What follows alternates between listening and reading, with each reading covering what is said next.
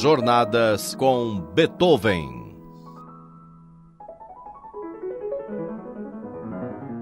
Oi, eu sou Vitor Ramírez e o convido para uma escuta musical. No programa de hoje, vamos mostrar como Beethoven abriu caminho para a música que veio depois dele, especialmente nas composições de Franz Liszt, que escutaremos aqui. No primeiro programa de março, falamos da economia de meios empregada por Beethoven para compor sua Quinta Sinfonia. Esse procedimento tem duas consequências. De um lado, Beethoven edificou uma estrutura musical incrivelmente nova a partir da linguagem clássica de Joseph Haydn. Com isso, Beethoven retirou os ornamentos e melodias do século XVIII para construir um maciço monumento sonoro erigido em um motivo de apenas quatro notas. Esse tipo de construção musical permite uma interpretação puramente lógica da Quinta Sinfonia, e nas mãos de regentes como Pierre Boulez, por exemplo, a Quinta Sinfonia é executada com a frieza do cálculo para o lançamento de um satélite. Mas, se distanciarmos o foco do rigor estrutural da Quinta Sinfonia de Beethoven e nos deixarmos levar por uma escuta mais passional, observamos que essa música veicula sentimentos novos, sentimentos de vigor e vontade pessoal que são originários da classe burguesa, classe cuja ascensão levou à afirmação irrestrita do indivíduo. Nesse sentido, a Quinta Sinfonia expressa o drama do indivíduo, que em extrema solidão consolida os seus sentimentos em música a partir das formas do século XVIII. Por ser produto da vida solitária do artista, tal música é bastante expressiva, e como muito da produção do romantismo, é apaixonante no mais alto grau. Enfim, a construção muito precisa da Quinta Sinfonia pode ser traduzida como a luta material do indivíduo para criar um novo mundo, que na nova realidade consolidada por Napoleão é a única chance que Beethoven tem para se exprimir. É por essa razão que a Quinta Sinfonia de Beethoven foi fundamental para os mais diferentes compositores do século XIX, e dentre eles, o mais atento foi Franz Liszt, pianista e compositor húngaro, nascido em 1811 e morto em 1886.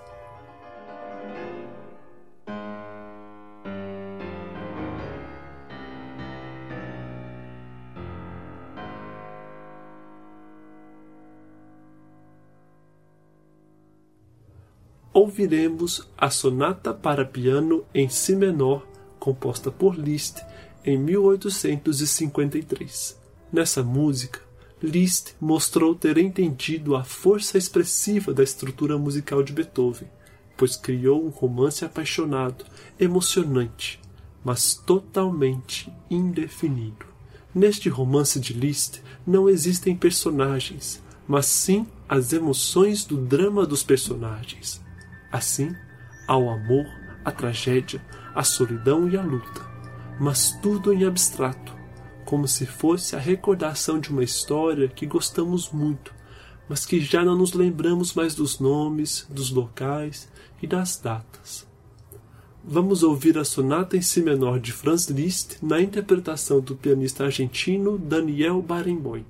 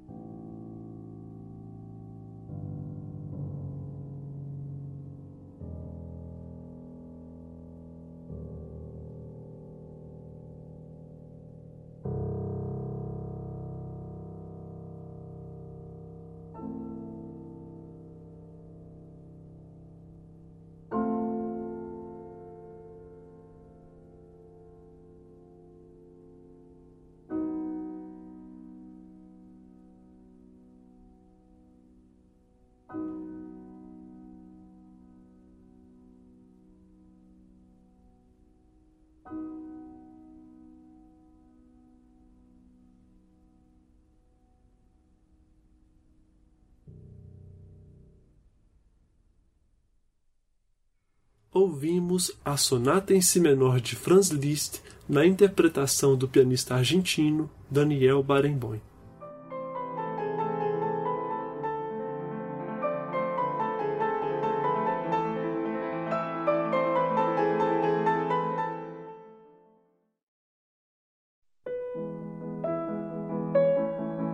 Jornadas com Beethoven. Quatro anos antes da Sonata em Si menor, Liszt escreveu seu primeiro concerto para piano. A relação muito coerente entre o motivo principal e toda a construção do concerto revela o tributo de Liszt à Quinta Sinfonia de Beethoven, seu mestre. Mas Liszt disse algo a mais pois espelhou esse motivo em um jogo íntimo entre piano e orquestra. Esse concerto caminha do ruidoso antagonismo inicial até a unidade entre piano e orquestra ao final da obra. Nesse embate, vale observar as inventivas configurações musicais inventadas por Liszt, como, por exemplo, a do uso da percussão, da orquestra e do piano que está presente no terceiro movimento Vamos ouvir o Concerto para Piano número 1 de Liszt, na interpretação de Georg Zifra, pai, na regência, e de Georg Zifra, filho, no piano.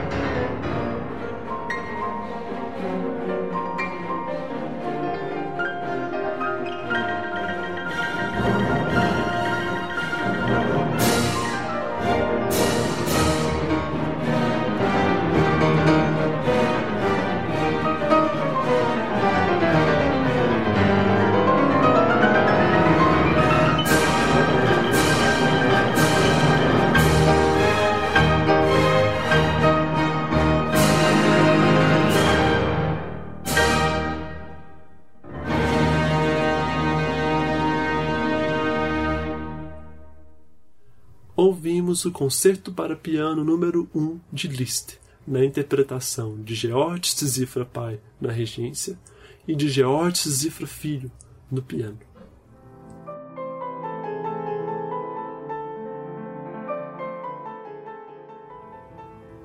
Pesquisa, roteiro e locução: Vitor Ramires. Revisão: Gustavo Xavier.